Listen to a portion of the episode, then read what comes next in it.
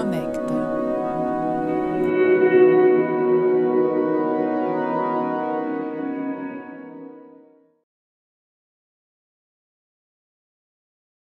Vamos começar o Ruth Conecta. É uma live que a gente está fazendo semanal com a Ruth. É uma parceria da Ruth Institute com a Ruth Brasil e a Ruth Portugal, para a gente trazer temas que são importantes e super relevantes para pra, as questões ambientais que a gente está vivendo e para essa mudança que a gente quer no mundo, para essa mudança, que gente, dessa transformação que é super necessária. E o nosso de, tema de hoje é sobre tudo se transforma, é como a gente vai lidar com o lixo, né? E o caminho que o lixo toma, as importâncias sobre isso. Para quem não conhece a Ruth ainda, pode entrar no nosso site. Pode entrar no Instagram da Ruth, temos o Instagram Institute, tem a Ruth Institute, Ruth Portugal, Ruth Brasil, Ruth USA. Então, para quem não conhece, entra lá, confere o nosso trabalho, que tem muitas ações que estão rolando. Nesse ano da pandemia ficou um pouco mais uh, online, mas em breve vai voltar com muitas ações para todo mundo participar. E tem várias maneiras que todo mundo pode ajudar uh, a Root Institute. É, entrando no site, pode doar tanto como o trabalho. Existem várias maneiras de ajudar, né? A gente pode entrar com um trabalho ativo, pode se tu é fotógrafo, se tu é hum, biólogo, se tu é simplesmente tem boa disposição para fazer limpezas de praia, para ajudar com novas ideias. Pode ajudar com dinheiro, quem tem essa disponibilidade não tem tempo também. Acho que podemos já introduzir então né, a nossa, a nossa live de hoje, que é Tudo se Transforma. O nosso convidado especial é o Rodrigo Martins. O Rodrigo é engenheiro mecânico. E o que eu tenho para dizer é que quando eu conheci o trabalho do Rodrigo, foi lindo, porque o Rodrigo começou a nos contar o que, que ele fazia, como é que funcionava esse trabalho. E, e dizer que a gente ficou assim, parada, olhando o Rodrigo falar, porque além de ser um tema super importante, é um tema que é necessário, é todo mundo deveria saber e a gente não sabe, grande parte da população não sabe. Então, o Rodrigo tem todo o domínio sobre esse assunto. Foi uma pessoa que pegou nossa atenção e que nos deu toda a informação que a gente, a Ruth achou válido passar para todo mundo. Então, tá, Rodrigo, passo a palavra para ti para você te apresentar para o público. Boa noite, Ré. Boa noite a todos que estamos a ver. Uh, eu tenho 26 anos. Desde cedo que gostei de, de aventura e, e então logo aos, aos 20 anos fiz voluntariado pelo, pelo Gastags, uma ONG, ONG que me deu a oportunidade de ir à África e, e desde que eu fui à África que vi uma realidade totalmente diferente e, e aí eu tentei e quis explorar novos, novos sítios. Mais tarde explorei a Europa, e, e depois uh, agarrei numa mochila quando concluí a minha engenharia mecânica e fui viajar pela América Central, onde encontrei outra realidade totalmente diferente a nível de uh, natureza, a nível de segurança, a nível económico. E mais tarde, uh, através de a nível profissional, fui parar a um projeto em Angola e mais tarde ainda à Costa do Marfim. Projetos esses de cariza lá está, ambiental, mas também uh, profissional. Que lindo! Então, tu quer nos contar um pouquinho dessa experiência da África, assim? Porque eu acho que foi na África, quando a gente conversou, que tu ganhou mais dessa experiência com o caminho do lixo, esse processo do lixo, né? Foi lá que tu também teve várias diferenças que tu conseguiu perceber da realidade eh, entre Portugal, África, né? Então, eu comecei a trabalhar em, em Portugal, tive formação, uh, estive tanto em Lisboa como no Porto e, e encontrei uma realidade totalmente diferente. Eu, claro que ninguém tinha sonhado em trabalhar no ramo do lixo, não é? E eu Sim. tive essa oportunidade, convidar-me, aceitei o desafio e, e fiquei maravilhado, mas ao mesmo tempo preocupado com o que encontrei. Sim, porque é... todo mundo está se perguntando como é que um engenheiro mecânico chegou no processo de lixo da África, né? é, lá está, hoje em dia é cada vez mais comum uh, a engenharia, a engenheiro mecânico haverem no, nos, haver engenheiros mecânicos nos processos de, de, de, transformação e valorização de resíduos, porque acima de tudo é como se fosse uma fábrica, não é? Nós Sim. pegamos no lixo, tratamos e depois valorizamos, produzimos, produzimos energia, energia a partir do lixo. Mas uh, antes de tudo eu queria só uh, clarificar o que é que é o lixo. O lixo é, é tudo, mas não é nada, não é? Hoje, o que para mim é lixo, para outra pessoa não é lixo. E, e lá está, tudo tem a ver com a utilidade e com o valor que as pessoas dão a algo. Portanto, uh, o primeiro ponto que eu queria aqui explicar é o que é que para a Europa é lixo, o que é que para a África é lixo. Se eu pegar num bocado num, num caixote de lixo e vazar para cima de uma mesa, o que é que eu vou encontrar? Aqui na Europa, muito plástico, uh, muitos restos de, sei lá, de, de roupa, uh, brinquedos, eletrônicos, tudo. Eletrónicos, tudo. Se eu fizer o mesmo processo em África, vou encontrar muito mais restos de alimentares, uh, restos de árvores portanto o lixo difere de sítio para sítio. E a muito utilidade mais lixo podemos... orgânico na África e muito sim, sim. mais lixo sólido, reciclável na, na Europa, né? Portugal. Sim. Mas eu acho que Portugal deve refletir um pouco de Europa em si. Até Portugal tem práticas, desde que entramos para a União Europeia, claro, estas práticas aumentaram, mas Portugal tem, é um exemplo até nas medidas que tem tomado. E, e lá está. Uh, o lixo antes de entrarmos para a União Europeia, uh, havia lixeiras, o que vocês chamam de lixões no Brasil, não é? Sim. Uh, e o que é que são isso? É, é lixeira a céu aberto, era o que havia antigamente, despejava-se o lixo, ia-se amontoando e não havia con qualquer uh, controle sobre o que é que se estava a passar com os solos. E quando eu cheguei à África, já esse trabalho tinha sido feito por outros colegas meus e já o primeiro passo foi transformar lixeiras em aterros e isso como é que se faz? Tem que se envolver. Porque não existia parte... aterros na África. De? Não tem, de... não é. Não, não tinha aterros na África nesse local que tu estava. Não, não. E, e, então era acumulado lixo aos montes, no meio de, das casas das pessoas, no meio da natureza, e todo o lixo era. Uh, todos uh, os, os produtos químicos que vêm do, do lixo, do plástico, tudo, eram passados diretamente para os, aquíferos para a rede de água que mais tarde essas pessoas iam beber nos poços mais próximos. Portanto, e contaminava que... a própria água da população local. Contaminava e, e, gera muitas doenças que provêm de não tratamento de, dos resíduos. E aqui em Portugal eh, já fazemos esse, esse, essa é uma obrigação legal para todos os países. E então, como é que podemos tratar? é, é a questão que acho que toda a gente tem e que eu queria passar um bocado da informação e como é que o engenheiro mecânico, quais são as responsabilidades que tem na, nesse, nesse lugar. Uh, então, uh, tudo começa com a recolha normal do, dos caminhões do lixo, não é? Uh, os caminhões do lixo fazem a recolha que pode ser seletiva, ou seja, plástico, vidro, ou então é tudo junto, que é o lixo que nós fazemos em nossa casa. Isso aqui em Portugal, Rodrigo, ou na África? Sim, sim, em Portugal e em África o processo é igual, recolha. Ok, ok. Só que aqui em Portugal temos contentores de 50 litros, aqueles normais, em África temos contentores de 20 e tal toneladas.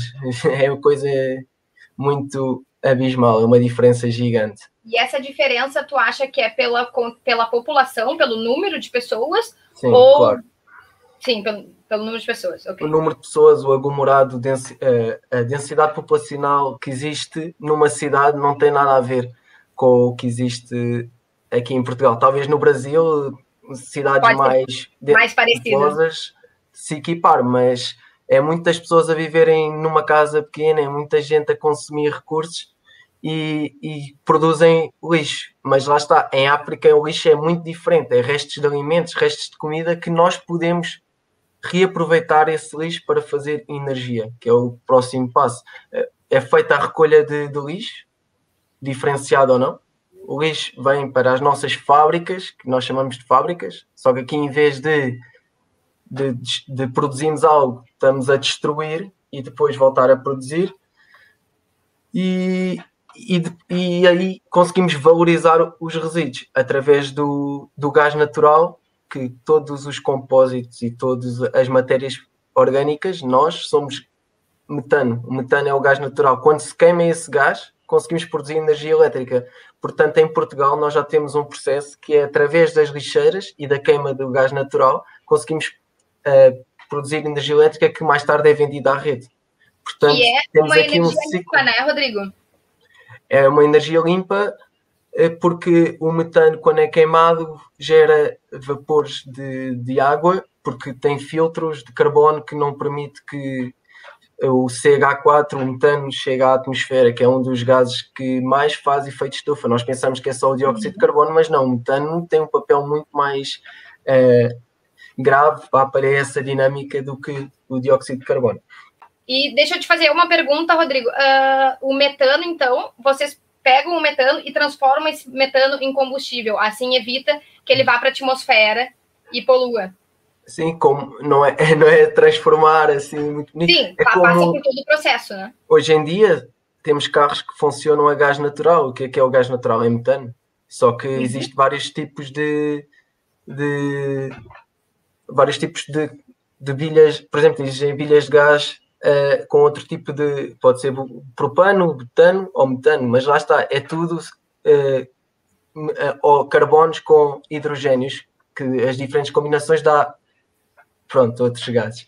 O que é que acontece? Uh, a queima desse metano depois funciona como um carro. Temos um motor que transpega no, na volatilidade da, da, da, da queima do, e da diferença de volatilidade queima, faz mover algo, mover algo, gerador, gerador, energia elétrica. E é tão simples quanto isto. E, portanto, uh, o metano é sem dúvida algo que nós conseguimos agarrar e produzir energia elétrica. Em Portugal, hoje em, em Portugal e na Europa, o que é que acontece? Com o aumento de densidade populacional, a cada vez mais construção de casas, e então os aterros começam a ficar muito complicados de quem é que, sei lá, vamos aqui em Lisboa, onde é que vamos arranjar espaço para construir um aterro? Isto é só casas por todo lado, ninguém vai querer ceder né? uma terra tão valiosa para construir um aterro. E então a solução passa por incineradoras. Acho que no Brasil também se diz incineradoras. Sim. Uhum. E é, funciona da mesma maneira. Vamos queimar o lixo para produzir energia elétrica. É simples. E, e depois os restos vai para o aterro. Uhum. E, Rodrigo, para fazer esse gás, uh, é basicamente só com a parte orgânica. É certo. só. Então, é. isso é. também é mais um ponto muito importante para que a gente faça essa separação do lixo bem feita, faça a reciclagem bem feita, para que possa se aproveitar esses resíduos orgânicos para a produção de energia ou para compostagem, para que tenha um bom destino. Uhum.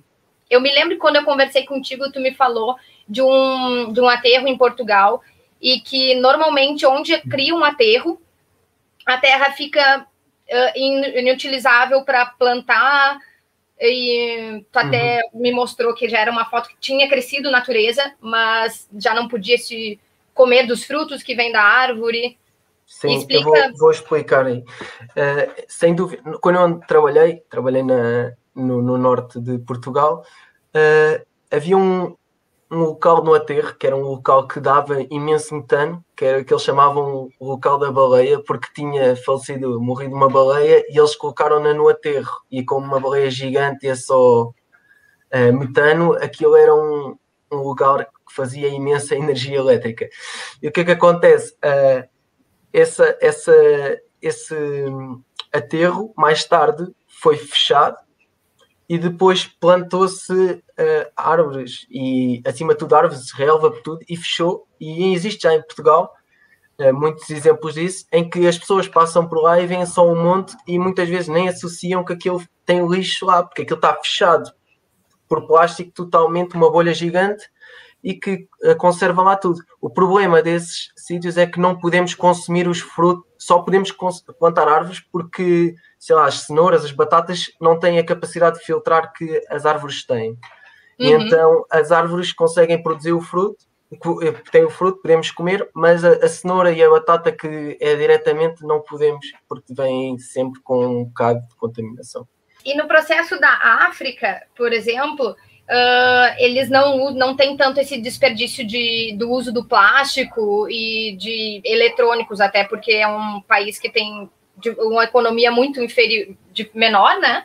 E, e como é que eles tratam o resíduo, o, a, a, coleta de recicláveis? Tem, existe essa separação? Não existe? Vocês foram lá para levar essa é, coleta seletiva?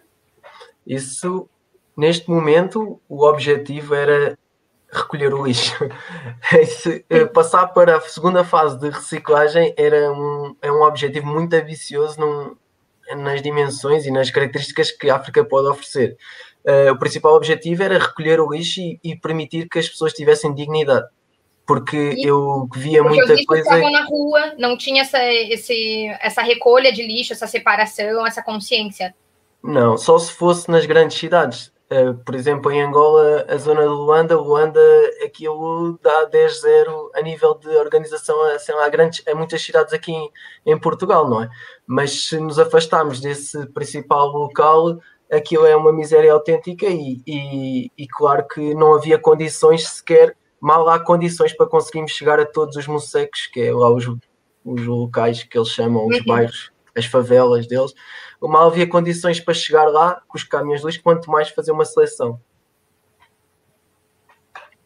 Então, Rodrigo, nos explica um pouco mais sobre assim o caminho desse lixo, o que, que acontece quando o lixo sai da nossa casa, né? E ele vai, muitas vezes, é, é descartado de maneira correta no ecoponto, né? E muitas vezes na África a gente já viu que não existe essa separação, e muitas vezes ele é colocado, misturado por pessoas que não colocam no ecoponto, ou muitas vezes é colocado no ecoponto de maneira errada, porque não se sabe exatamente onde, como separar, porque existem vários tipos de plástico, vários tipos de vidro, vários tipos de resíduos, e muitas vezes eles são colocados no mesmo local, como vidro, como se fossem tudo a mesma coisa, como plástico, como se fossem todos iguais.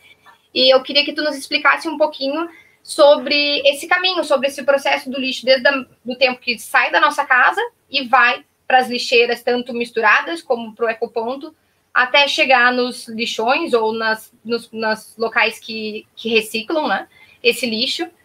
E para que tu possa nos, nos falar como que funciona e algumas dicas de como a gente poderia proceder de maneira mais sustentável todo esse lixo. Antes mais, acho que tens que chegar só um bocado mais para trás quando eu falo, porque faz o eco de. Faz o eco, tá. Mas pronto, uh, então, isto há uma pirâmide muito bem desenhada por quem uh, anda a estudar e tentar reduzir o, o consumo, uh, em que eles de, delineam várias fases. A primeira fase seria a redução. Claro que se nós conseguíssemos reduzir a nossa quantidade de, de, de, que consumimos, a nossa veia capitalista que nós temos, seria o ideal. Se não podemos reduzir, vamos ter que reutilizar. Uhum. Se, se vamos ter que reutilizar uh, e se não podemos reutilizar, vamos ter que reciclar, que é esta, estas palavras. Mas quando entramos nesta parte de reciclar, estamos a reciclar as matérias, mas já estamos a consumir energia, porque isto são processos que se consomem muita energia. E por vezes roça ali o limiar entre será que vale a pena consumir tanta energia para, para fazer reciclagem? E então isso é muito complicado. Mais tarde dessa reciclagem vem a incineração e da incineração o ideal seria este processo. Incineração, queimar tudo e mandar apenas as, as cinzas para o, o aterro. Mas agora, relativamente à tua pergunta, eu queria só deixar esta, esta métrica uh, aqui. Relativamente à tua pergunta, não, não, eu queria saber como é que era esse caminho, desde a da maneira da hora que a gente coloca o lixo no ecoponto, uhum. pensando que nós, todo mundo reciclaria direitinho, né, okay. né? Até chegar nos lixões e nos pontos de reciclagem, porque nós sabemos, se sabe que, por exemplo, Portugal recicla, tem capacidade de reciclar, pode me, me corrigir se eu estiver errado, mas 40% do lixo, mais ou menos. Brasil eu sei que tem capacidade de reciclar, tem lugares que reciclam até 30% do lixo que é produzido no Brasil. Ou seja, mesmo que todo mundo colocasse o lixo no local correto, ainda assim não teria capacidade de reciclar todo esse lixo que é produzido por nós. Em verdade. Isto, infelizmente, na, o, a reciclagem não é o mundo perfeito que nós temos na nossa cabeça.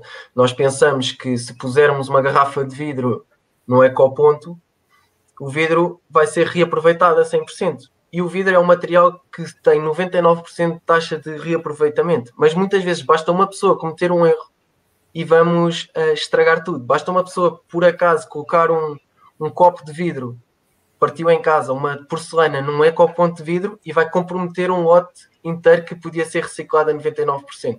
E este, muitas vezes isto vem por falta de conhecimento da população. E quem diz para o vidro, que é um material perfeito, que podes reciclar a 99%, uh, diz para o plástico ou diz para o cartão. O cartão, por exemplo, nós temos o trabalho de colocar o cartão na, no ecoponto, mas se o cartão estiver totalmente contaminado, esse cartão não vai trazer o valor, ou seja, não vai conseguir ter reciclagem a 100%. Ou, ou seja, uma caixa de pizza que está suja com alimentos não vai ter o mesmo valor para reciclar, porque não vai dar origem a novo cartão que aquele cartão totalmente limpo.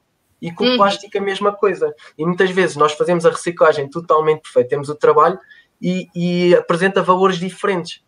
Nós conseguimos, por exemplo, em Portugal, nós tínhamos, eh, na realidade portuguesa, reciclávamos, tudo bem, e, eh, por exemplo, dos 100, em 100%, dos 20% do que era totalmente reciclado, ok, era acrescentava valor, eh, era perfeito para, para sair algo novo, uhum. porém, uh, havia outra parte que, é, que ia para reciclagem que já vinha contaminado, nós não conseguíamos dar vazão a tudo, mas pronto, ia-se fazendo umas camisolas, ia-se fazendo alguma coisa, e depois havia outra que Portugal não tinha capacidade. E o que é que fazia Portugal e faz muitos países da, da Europa? Como há taxas para nós uh, termos um lugar bonito na União Europeia, nós temos que dizer que fazemos uma reciclagem de X%, blá blá blá. E como nós não conseguimos garantir essa reciclagem, vendemos lixo para a China. Havia as notícias que a China era a lixeira do mundo, que já não queriam ser mais. E agora já não, eles já não querem acender, uh, aceitar o lixo, porque nós pagávamos para mandar para, para a China. Eles não querem aceitar o lixo, então agora andamos a mandar para a Tailândia, andamos a mandar para, para outros uh, países assim asiáticos que não se importam de receber o nosso lixo porque estão a receber dinheiro em contrapartida. Portanto, quando olhamos para aqueles uh, lagos na Tailândia e dizemos que a culpa é, é do turista, não é só do turista, é também nossa, que nós, o nosso lixo que está aqui também vai parar lá. Uhum. Ou seja, é quase como colocar a sujeira para baixo do tapete. É, então, antes de. O lixo chega nos ecopontos, não é? E quando chega uh, aos ecopontos, os ecopontos vão ser uh, eh, abertos e vai entrar num, num, centro de triagem. E nesse centro de triagem tem lá pessoas, como nós, com uvas, com, alguma, com máscaras e com tudo o que podem imaginar para tentar aguentar o cheiro do nosso lixo e vão tentar colectar e separar à mão algumas coisas que não estejam bem separadas. Sei lá, as pessoas misturam às vezes um, uma garrafa de, de cartão o copo do McDonald's afinal foi pó do vidro e, e é necessário uh, alguém separar isso para podermos colecionar ao máximo. A partir daí uh, vai ser feita a triagem, a separação e, e depois, consequentemente, vai ser enviado para cada uh, componente para ser reaproveitado para fábricas e, e assim. Há outra, há outra coisa interessante isso tu estava é, falando do, do lixo que vai do ecoponto e uhum. não nem se fala daquele lixo que é misturado. Esse lixo que é misturado tem um tratamento diferente. Ele pode sofrer o tratamento mecânico, como já, já expliquei, uhum. e, e depois a partir do gás dá a energia, pode ir para, para os aterros, que a partir do gás também dá energia, ou pode simplesmente uh, ser queimado que era o que eu estava a explicar, que também produzia energia. Ou resumindo, se todo esse lixo que é produzido, que são toneladas e toneladas de lixo por ano, uh, se fosse bem conduzido, bem reciclado, separado, nós poderíamos criar muito mais, uh, ter muito mais energia gerada do lixo do que, por exemplo, a energia vindo do petróleo. Se fosse de um interesse econômico também, hum. se poderia ter mais energia. Aí já é, já é um assunto delicado. O... Claro que hoje em dia, principalmente aqui em Portugal, nós conseguimos produzir muita energia elétrica a partir do a partir do, de um aterro ou de uma incineradora, sem dúvida. Também temos a facilidade de ter as energias renováveis. O petróleo ainda é importante para garantir algo por exemplo, os hospitais, eh, os hospitais têm que ter sempre geradores a petróleo, não podemos abandonar. E há uhum. muitos outros uh, assuntos, as fábricas também têm que ter sempre geradores a petróleo. O petróleo o objetivo é reduzir, mas não podemos abandonar assim tão depressa como as pessoas pensam. E, e eu agora estou a trabalhar na área de energias renováveis e, e, tenho consciência que é uma transição lenta, mais lenta do que estamos à espera, mas é, uma, é o caminho que temos que fazer: é abandonar o petróleo. Uhum. E abandonar o petróleo e abandonar o plástico, sem dúvida. Mas também, como eu disse, tem que ser mais, com mais calma do que estamos a, a imaginar. E o que, que tu acha, assim, ah, qual é a dica que tu daria na, na parte do ecoponto mesmo, que além do que tu falou, assim, para ter muito cuidado na separação do lixo, porque às vezes um copo colocado no, no, no latão de lixo dos vidros pode, pode perder todo aquele lote, né? Uh, uhum. Porque é difícil, realmente é difícil saber o que, que é um vidro que se pode ir, o que, que é um vidro que não se pode, ou qual plástico, ou quando ele está sujo com gordura, por exemplo, uma embalagem plástica, ou se ela vem contaminada, se é de algum produto como lixívia, que pode estar, tá, é um plástico contaminado, né?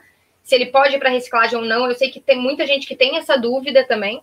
Então, não sei se tu consegue esclarecer. Uhum. Uh, em termos de plásticos, é importante esclarecer aqui um, um, o assunto o plástico. O plástico isto dava, como eu estava a falar no outro dia, o plástico dava para um debate de uma semana para falarmos Sim. só de plástico. Uh, porque para nós o plástico é, é, aqui que nós somos uma geração mais instruída e mesmo assim assumimos que o plástico é errado. E, e o plástico é, é, total, temos que reduzir, reduzir, aproveitar a, o que o vidro nos pode dar mas uh, sei lá, em África o plástico era muito importante para as pessoas poderem transportar água para as suas casas, andavam quilómetros e quilómetros para terem água em casa. E, e portanto é, é necessário Sim, uh, as pessoas. Precisa de um material mais leve, né? Mas poderia, as pessoas não poderiam estar carregando vidros com alimentos, com água por longas distâncias. Uh, então, os conselhos que eu posso dar, sem dúvida que o ter o cuidado com o vidro, o, no, no ecoponto verde do, do vidro, colocar o vidro e não colocar, uh, não colocar porcelanas, não colocar nada disso. Uh, ter cuidado com as pilhas que, e, e lá está, não colocar as pilhas também no, nos ecopontos e esses materiais. Ter cuidado com os alimentos também, tentar reduzir ao máximo uh, as caixas, raspar bem uh, a comida do, sei lá, do, do cartão do, do, do leite ou raspar da, do, dos iogurtes, porque isso é, é restos de comida que vão misturar-se com os materiais e vão uh, tirar valor, valor que podia fazer com que os materiais fossem reaproveitados. E, e esse simples cuidado de tentarmos limpar ao máximo os, os produtos que estamos a reciclar vai facilitar imenso tantas pessoas que estão a trabalhar como mais tarde os engenheiros e tudo, que estão a trabalhar com as máquinas e vão perceber e vão facilitar esse processo. E também já agora uh, ter cuidado com, com os vidros partidos e com as porcelanas, porque muitas vezes os trabalhadores do lixo que vão recolher cortam-se, por isso é preciso cuidado com esses pormenores já agora também. Sim, é como o Rodrigo falou, o lixo ainda, a gente pode até fazer uma live só sobre plástico, desculpa, sobre o plástico, porque uhum. o plástico já foi o grande vilão e, e realmente depende, o plástico não é o grande vilão, depende de como a gente usa esse plástico, né? Se ele for um single use, se nós usarmos uma vez e descartar o plástico, sim, ele é um grande vilão, mas se for usado de maneira correta e se for um plástico que se dê para reciclar, o plástico ainda é um material que tem grande durabilidade e pode ser reutilizado muitas vezes, né? É, hoje em dia, aqui em Portugal, pelo menos eu falo, e também eu vi muitas vezes em África, as pessoas usam sacos de, de pano e, e usa, usa, tentamos reduzir ao máximo esse single use que, que estavas a falar. E acho que isto é um passo muito válido e, e que nós, a nossa geração tem que passar. E, e, este é o caminho que temos que seguir, tentar uh, reduzir ao máximo esse consumo que não é necessário limitarmos o plástico ao que é realmente importante. Uhum. E, Rodrigo, na tua visão, assim, qual é o maior problema desse excesso de lixo que a gente produz e, e a falta da reciclagem correta do lixo? Eu considero. Hum, há muitos problemas, mas eu considero. Eu olho para o meu país, agora falando diretamente para Portugal, que considero que já estamos a fazer um trabalho excelente nesta, nesta parte que é a reciclagem e mesmo assim, quando faço mergulho, fizemos uma, uma atividade há pouco tempo em Sesimbra, uh, que é o Oceano Azul, que fomos mergulhar para recolher lixo no fundo do mar, e eu fiquei assustado. Aquilo era uma atividade de uma hora e eu fiquei 45 minutos num buraco a tirar garrafas de plástico de lá dentro, uma a uma, e eu não estava a acreditar no que estava a acontecer. E eram uhum. garrafas de plástico que já estavam roxas, misturadas com o coral. E Ou seja, eram de muitos anos. Que este é um dos principais problemas, e este é o tema que também nos traz aqui, é, é o oceano. Porque apenas 12% do plástico que já foi produzido no mundo já foi reciclado e já, ou já foi queimado ou está em aterro. O resto anda por aqui. E, e, e muito dele anda no fundo do mar. E naquele sítio que eu fui fazer a atividade, eu não estava a acreditar no que estava a ver, porque o plástico já estava há tanto tempo que até já estava misturado com coral.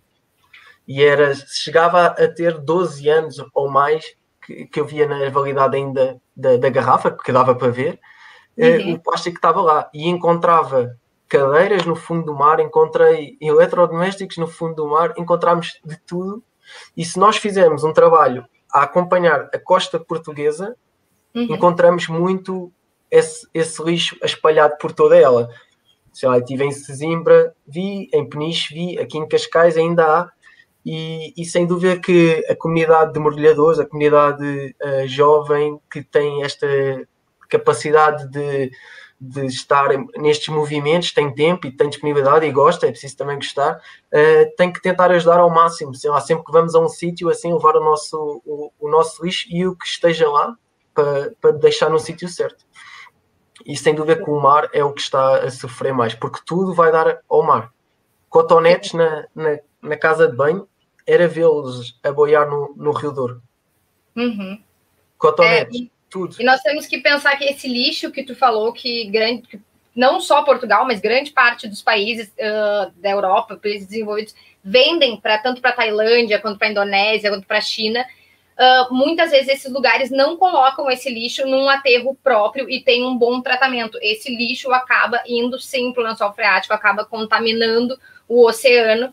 Então, muitas vezes, esse lixo, depois de recebido, ele é descartado no oceano. Ou seja, é só uma maneira de a gente tirar do nosso país, da nossa volta e colocar no oceano, mas que sabe que a gente sabe que vai acabar voltando para a gente, né? Acaba circulando esse lixo e afeta todos os animais marinhos, afeta os peixes, afeta o ecossistema. Então, eu acho que como o Rodrigo falou, a coisa mais importante que tem é a gente reduzir, porque não tem, somos muitas pessoas e não tem como processar todo esse lixo que é produzido e toda essa era capitalista que a gente está vivendo, onde o consumo está muito em excesso, é difícil poder reciclar todo esse lixo e trabalhar com todo esse lixo, a não ser que a gente reduza de uma forma drástica, né? Sem dúvida. É um processo muito gradual, esta mudança de mentalidade. Eu lembro-me que estava na Guatemala, que é um país incrível, que eu tenho aí eh, um amigo meu que está, está lá agora e, e meteu aqui até o símbolo. Eh, é um dos melhores países para se visitar na América Central e aquilo é, é tão bonito, tem, mas uma coisa escandalizou-me e, deixou-me mesmo muito uh, triste, mas lá está, é a cultura e a educação. Uh, então, uh, estávamos com os, os Chicken Bus, que é aqueles autocarros americanos, a passar por uma zona incrível, que era o Chemu Champagne, que é montanhas de um lado, um rio lindo no meio, e eu fiquei espantado quando uma senhora, que tinha idade para ser minha avó, mais ou menos, mete só a mão de fora e pumba, larga o lixo. E eu fiquei parvo a olhar, e, mas tipo, tem um caixote de lixo ali em frente, porque é que está a mandar o lixo para, para fora? E depois eu fiquei muito tempo a pensar e, e comecei a. E cheguei à conclusão que, lá está, é, o plástico chegou demasiado rápido a muitos países. E esses países não tiveram tempo de se preparar. Exato. Porque era muito natural uma pessoa pegar numa casca de banana, pegar num, num resto de comida e, e manda fora. Quem é que não mandou um, nunca um caroço de, de uma maçã fora? Claro, aquilo é biodegradável, mas o gesto de mandar fora, o gesto de mandar fora, faz com que depois tenhas um plástico na mão e mandes fora também. É, e vamos é, mais além, é né, Rodrigo? Por exemplo, em países como a Índia, o tempo que eu passei uhum. na Índia, isso me incomodava um pouco também, porque eu via que tinha muito, muito plástico no chão. Índia é um país que tem muita gente, é muito populado, então é muito fácil ter uma, uma muito lixo. Mas num, num lugar eu parei e perguntei por que, que tinha tanto lixo no chão. E a resposta que um indiano me deu foi que muitos lugares ainda continuam usando pratos feitos de folha de bananeira, mas muitos lugares substituíram o prato feito de bananeira, que além de dar mais trabalho, é, tem mais custo para eles fazerem. O, prato plástico é super barato, é leve e, é muito, e tem uma durabilidade muito maior. Só que o hábito que eles tinham, como a, no, na, na Índia África é sagrada, eles colocavam o prato usado, que era feito de folha bananeira, no chão, a vaca comia e fazia aquele processo de reciclagem natural. Hoje em dia, o hábito deles é exatamente o mesmo. Eles comem no prato, colocam no chão. A diferença é que agora é um plástico. E eu vi é vacas comendo prato plástico, entendeu? Até elas se confundem nesse processo. E é como tu falou, é uma questão de educação, de um processo que chegou muito rápido, né? No mundo, o plástico dominou de uma maneira muito rápida. Então, educação, né? É algo muito importante para que a gente possa mudar essa realidade também. Sim, sem dúvida. É, sem dúvida. Este é um passo que nós vamos dar e, estamos a começar a dar a nossa geração, graças a Deus, uma geração que volta a dizer instruída, com acesso à internet e que conseguimos ver as mudanças que estão a acontecer à nossa frente. E, e basta ir, como estava a dizer, um mergulho a uma praia e, e constatar que alguma coisa está diferente. As pessoas não sabem, mas têm ideia que o oxigênio, o oxigênio que vem da, só das árvores, o oxigênio que nós respiramos, mas não. Cerca de 60%, 70% do oxigênio vem do, dos oceanos. 85%, Rodrigo, 85% respira. vem dos, dos oceanos. E, e sem dúvida que termos os corais destruídos, também pelo turismo, mas destruídos pelo lixo, por tudo mais, leva a que haja uma redução de oxigênio no, no nosso ambiente, no nosso dia a dia, na nossa atmosfera, e, e isso é prejudicial a, a longo prazo. Sim, nós temos que ter a ideia, entender que o oceano é o maior captador de, de dióxido de carbono e também nos oferece grande parte do oxigênio. Ou seja, o oceano ele captura mais dióxido de carbono do que a floresta né, do que na parte terrestre. Então, é, nós precisamos que o organismo, que o oceano esteja saudável para que todo esse processo consiga ocorrer. Que a gente tenha as algas que capturem o CO2, para que o oceano, o CO2 também fique retido nas profundezas e que libere oxigênio. Isso é uma maneira de frear o aquecimento global. Né? O oceano está saudável. Então, quando a gente fala em excesso de lixo no oceano, pela nossa produção em massa, a gente está falando de morte de muitos animais, a gente está falando de uma acidificação do oceano, a gente está falando de, da, da, da extinção de muitas espécies. Então, é muito importante que a gente tenha essa consciência que o lixo afeta tanto a parte terrestre quanto a parte do oceano, né? E que Sim. nós temos que mudar os hábitos. Já tínhamos que ter mudado os hábitos há muitos anos atrás, e agora é uma, uma questão emergencial para que, que a gente reveja os nossos conceitos e desacelere um pouco essa produção em massa. Quando eu peço para uma pessoa pensar assim, em questão de lixo, eu acho muito legal quando tu pensa tipo numa indústria grande de fabricação de roupa ou de carro, uma Mercedes, e pensa nessas fábricas. Eu já trabalhei uma vez numa fábrica da Volkswagen na Alemanha, e a fábrica é 24 horas, ou seja, eles produzem 24 horas por dia. Isso é uma fábrica em uma cidade de um lugar do mundo de uma companhia. Agora, se a gente colocar todas essas companhias, companhias de roupas produzindo em massa todos os dias, 24 horas, e isso saindo porque o nosso nossa sede de consumo é tão grande, não tem como o mundo sustentar toda essa produção e não tem como trabalhar com toda, reciclar todos esses processos. E quem sofre é o oceano, e a gente sabe que tem muitas espécies em extinção, que os corais estão tendo branqueamento, e que é muito importante, porque por exemplo, as plantas, a fitoplâncton, ele, ele, ele absorve quatro vezes mais uh, dióxido de carbono do que as árvores. Então, é importante que a gente tenha um sistema aquático saudável, né? Tanto para a parte uhum. terrestre também. Eu, acrescentando a, a, este ponto, eu, quando estava na Costa de Marfim a trabalhar, lá havia umas ondas para surfar e nós íamos surfar ao fim de semana, nas pausas, e aquilo era afastado da cidade principal de, de Abidjan. Era mais na, na, na junto a, mais afastado, pronto, a uns cerca de uma hora e tal. E aquilo já era povoações que não havia, claro que não havia plástico, aquilo era já muito afastado do, do centro. E o que é que acontecia? As praias deles estavam repletas de, de lixo. Eles estavam a, a colher a consequência da cidade. O lixo vinha da cidade e ia parar às praias deles. E essas pessoas eram pescadores, viviam do mar e tinham que ir eh, apanhar o seu peixe. E que de repente, em cerca de 3 anos, 4 anos, viram as suas praias inundadas de, de plástico e sem ter peixe para poderem pescar e sem terem maneira de conseguirem chegar muitas vezes até à água porque o, porque o caminho estava bloqueado de lixo. E essa realidade, que depois foi o projeto que estava lá também, tivemos a oportunidade de olhar para esse caso e começar a, a desenvolver um projeto com eles, uh, preocupou-me imenso, porque eu estava a surfar e tinha que estar com a boca fechada porque era plástico por todo lado e a água sabia mal e eu só pensava, não posso beber esta água, não posso, tenho que ter cuidado. E esta realidade uh, deixou-me totalmente triste porque era um sítio paradisíaco que, cheio de plástico basicamente, e beatas de cigarro e tudo. E eles notavam, assim, não sei se eles conversaram contigo, notaram alguma redução uh, do, peixe, da quantidade claro. de peixe que eles pescavam?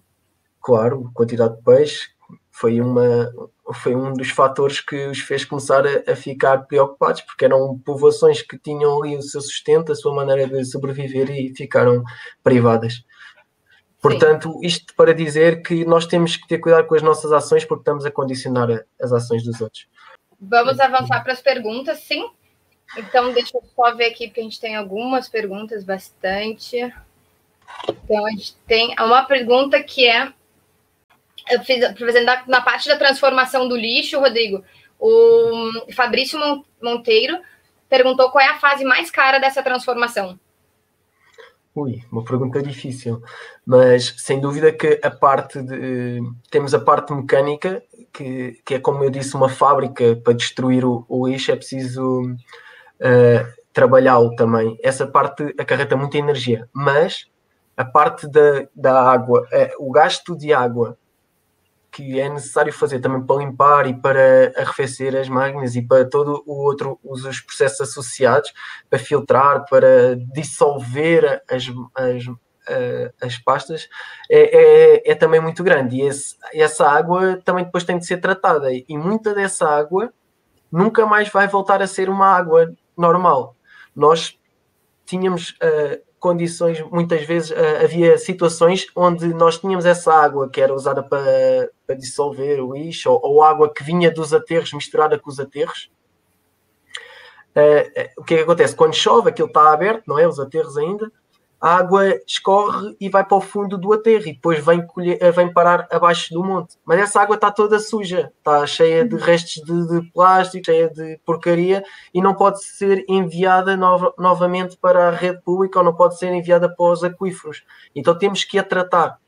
E este tratamento tem um custo e um desperdício de energia tremendo, porque essa água tem que ser uh, tratada com oxigênio para poder purificar os ácidos sulfídricos e sulfúricos e, e todos esses ácidos que vêm lá, da mistura com as pilhas, com as misturas com, todo, com todos esses materiais. Uhum. E, e, mais tarde, é, esse tratamento é tão grande, essa osmose e, e todo, que a água deixa de ser água, evapora e passa a ser uma pasta de terra cheia de porcaria que depois é novamente enviada para o aterro.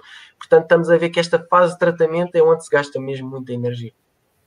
Mas ainda assim vale a pena fazer toda essa transformação. Se nós não fizéssemos a água, não ia diretamente fazer, né? para, o, para o lixo ia diretamente para os aquíferos, tem que se fazer. E na Costa de Marfim nós tivemos várias dificuldades porque chovia muito, era um país tropical, não é? Então estava sempre a vir muita água, muita água, tínhamos que abrir várias lagoas para depois tratar essas lagoas e, e foi muito complicado.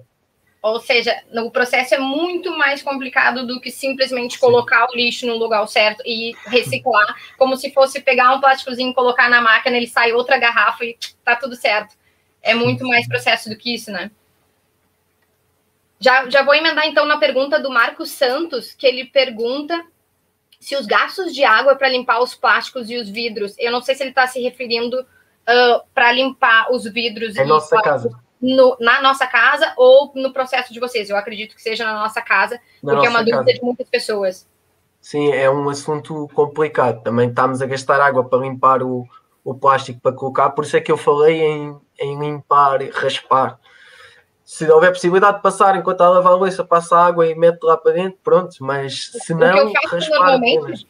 Que eu acho que é uma dica, quando eu tenho esses potes de iogurte ou qualquer coisa assim, quando eu lavo a louça, eu deixo todos eles ali, vou lavando a louça e aquilo você já vai limpando automaticamente. Depois que eu lavo a louça, já praticamente não tem resíduo e coloca no lixo. Pronto, já Eu acho que é uma boa ideia, pelo menos para economizar água, ou, enfim, coloca um balde de água e vai colocando todos os potinhos ali, depois só tira, que o excesso de resíduo vai ser mínimo. É uma ideia, porque não tem muita maneira de resolver. Se uh, beneficia de um lado, uh, fica mais caro do outro. É a única maneira de melhorar essa situação é realmente reduzir. Então, a gente tem outra pergunta do Fabrício Monteiro, ele pergunta qual seria a coisa que poderíamos começar todos a fazer em casa que iria influenciar drasticamente as transformações de resíduos sólidos urbanos. Então, pergunta complicada.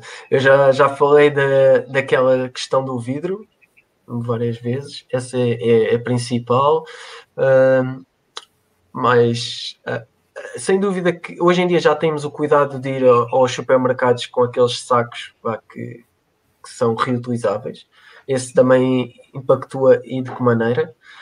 Uh, outras... É, isso é uma dica para o Brasil, que ainda está bem atrasado nisso, onde ainda não se ah. cobra o plástico, onde a galera não tem esse cuidado, salvo os que têm, uh, mas ainda é minoria, né? Uh, espero que estejam bastante brasileiros nos olhando que vivam no Brasil também.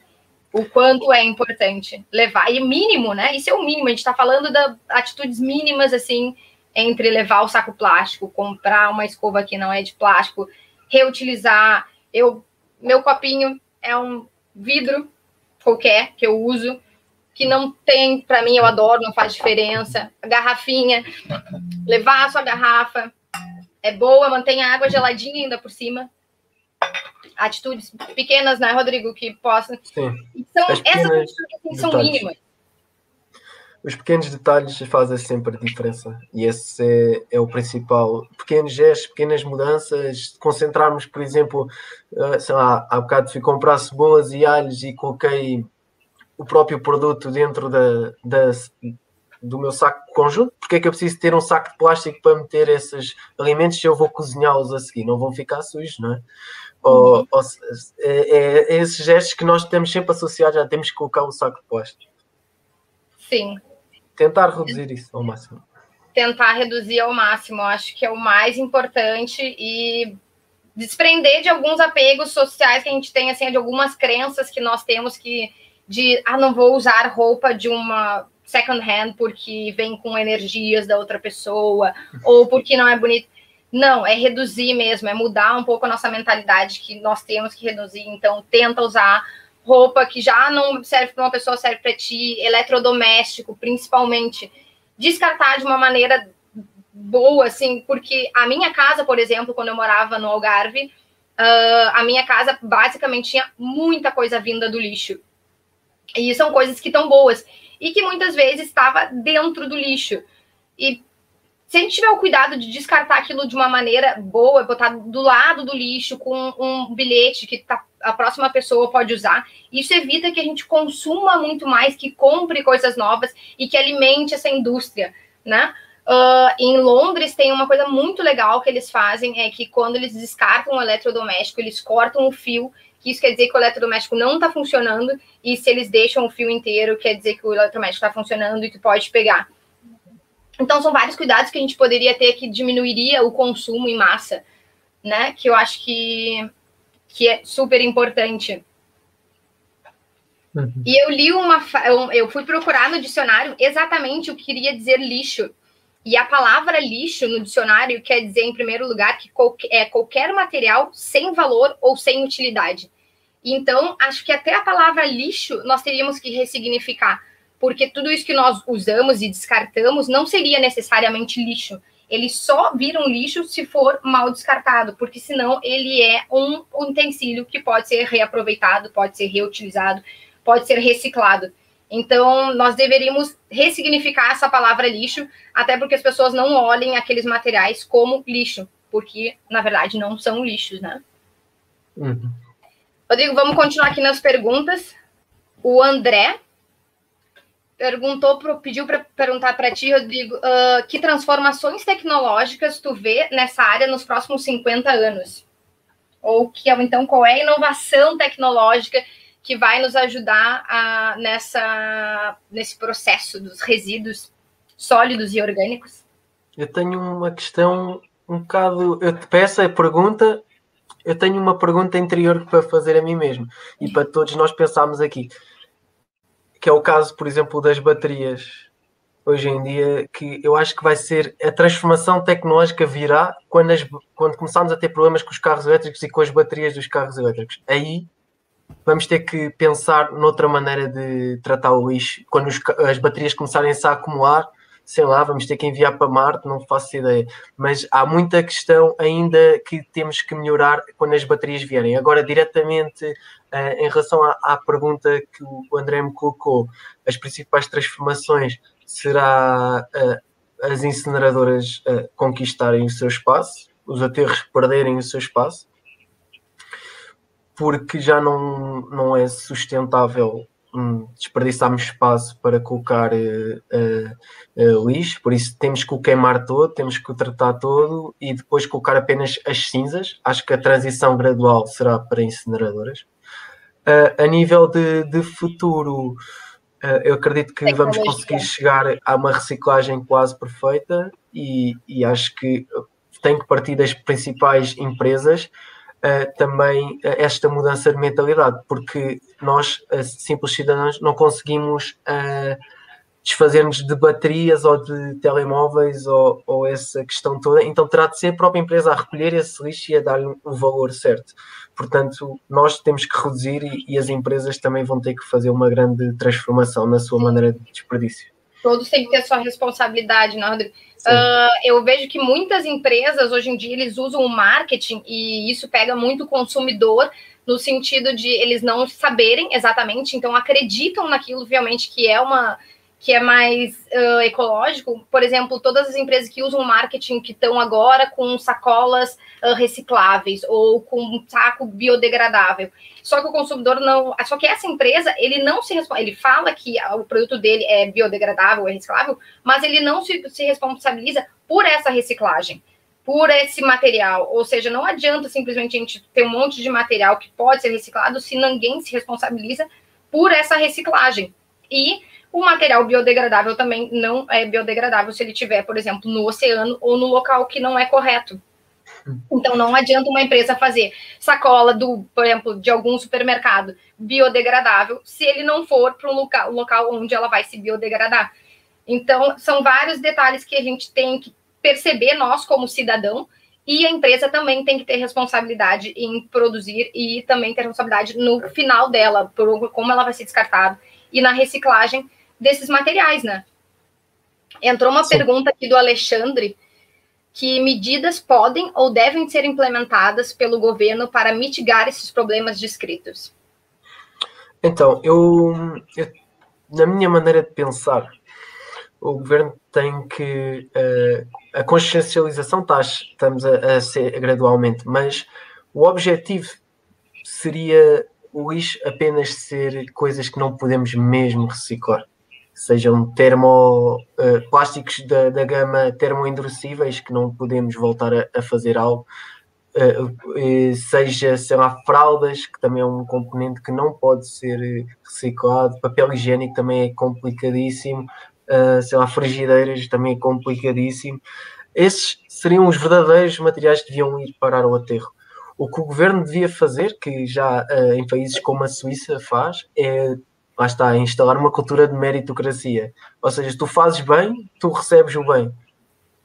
E, e só há, há, poucas maneiras de motivar as pessoas e a maneira financeira, sem dúvida, que é, é principal. Ou seja, cada pessoa terá uma cota de lixo para fazer diariamente, calculado. Tu podes fazer um saco de lixo por semana. Ou seja, se tu fizeres mais que isso, tens que pagar um X. Se fizeres menos, tens um, uma redução na tua conta da água, porque a nossa conta uhum. da água, as pessoas não sabem, mas eh, muitas vezes a nossa conta da água tem lá a conta da água e depois em baixo aparece uh, taxas de recolha de resíduos e tratamento de resíduos. E essa taxa é muito maior do que a própria conta da água.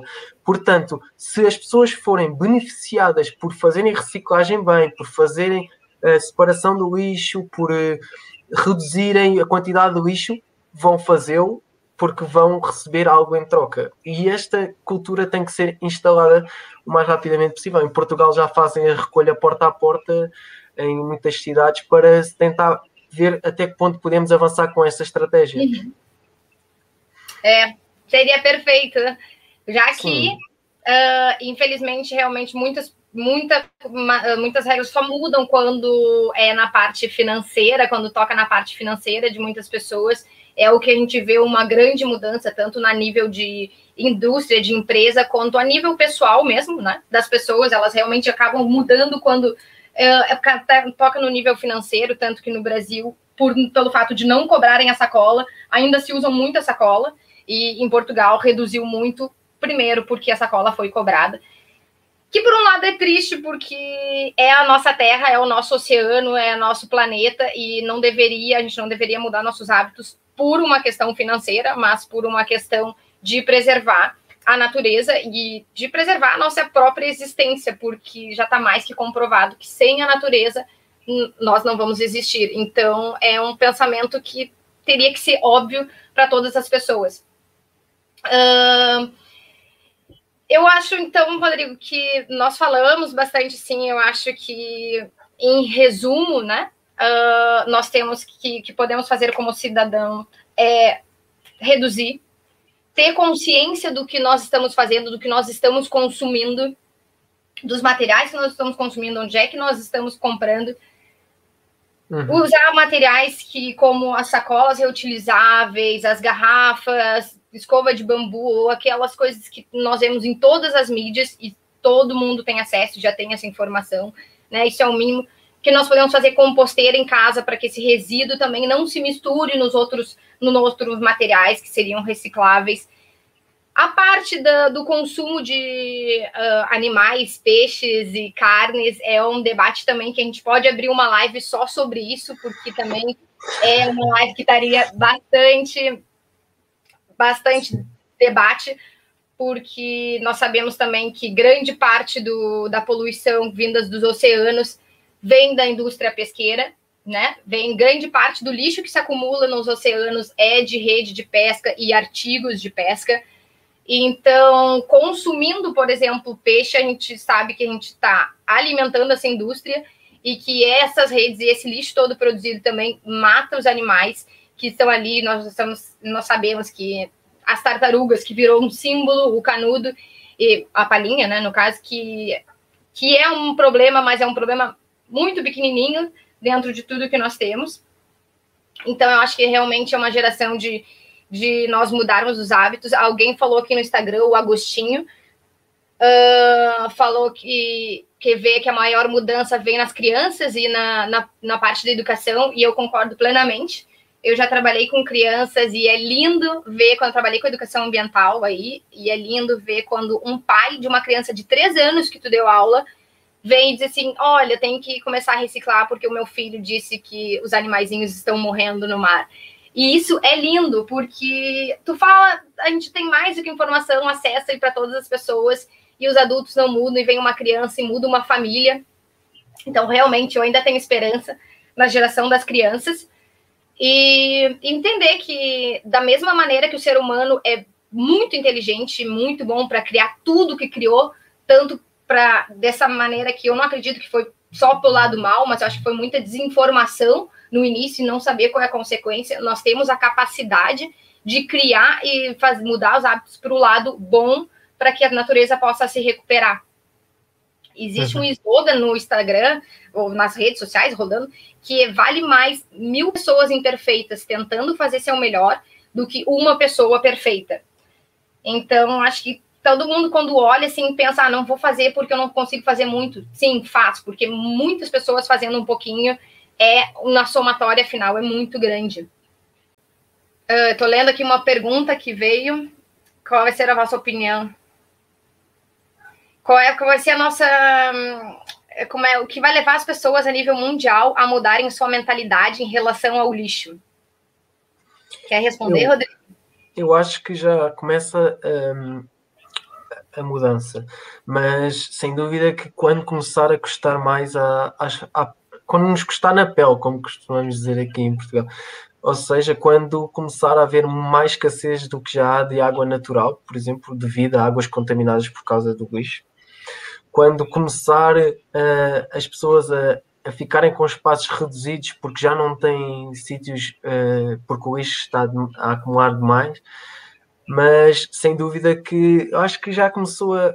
O trigger já, já, já foi disparado. Acho que já acho que já começou, acho que já começou esta mudança, estamos no caminho. A sementinha já está plantada. Sim, a semente já está plantada. Na nossa geração tivemos a sorte de sermos educados para tal e acredito que estamos no caminho certo. Mas lá está, cada um de nós tem que fazer a sua parte, que é apanhar o lixo que puder e, e passar a palavra aos outros para que continuem a fazer esse, esse movimento. É isso.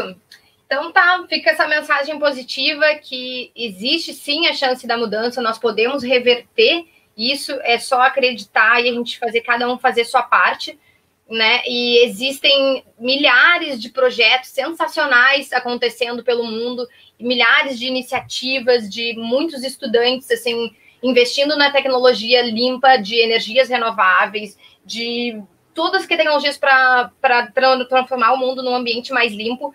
E eu acho que é muito legal a gente começar também a divulgar essas iniciativas para que a gente possa mudar essa energia. O mundo já está, por causa da pandemia, numa energia bem densa. Então, a gente divulgar essas, essas iniciativas positivas que está rolando pelo mundo também é muito importante para que a gente possa mudar toda essa energia e acreditar que sim, é possível, cada um faça a sua parte. Rodrigo, queria te, agradecer de coração pela tua participação. Obrigado. E dizer mais uma vez que quem quiser contribuir com a Ruth, ser voluntário, tu pode ser voluntário em ajudar no que tu for, no que tu puder, tanto como fotógrafo, como marketing, design, limpeza de praia, ideias que tu tiver, vem para a Ruth, te cadastra, entra no nosso Instagram, segue, divulga as ideias, que é uma, uma forma muito simples para quem não tem dinheiro e não tem tempo, é divulgar as redes sociais, divulgar nossos programas, uh, aumentar a nosso alcance, né? Uma forma simples que todo mundo pode fazer.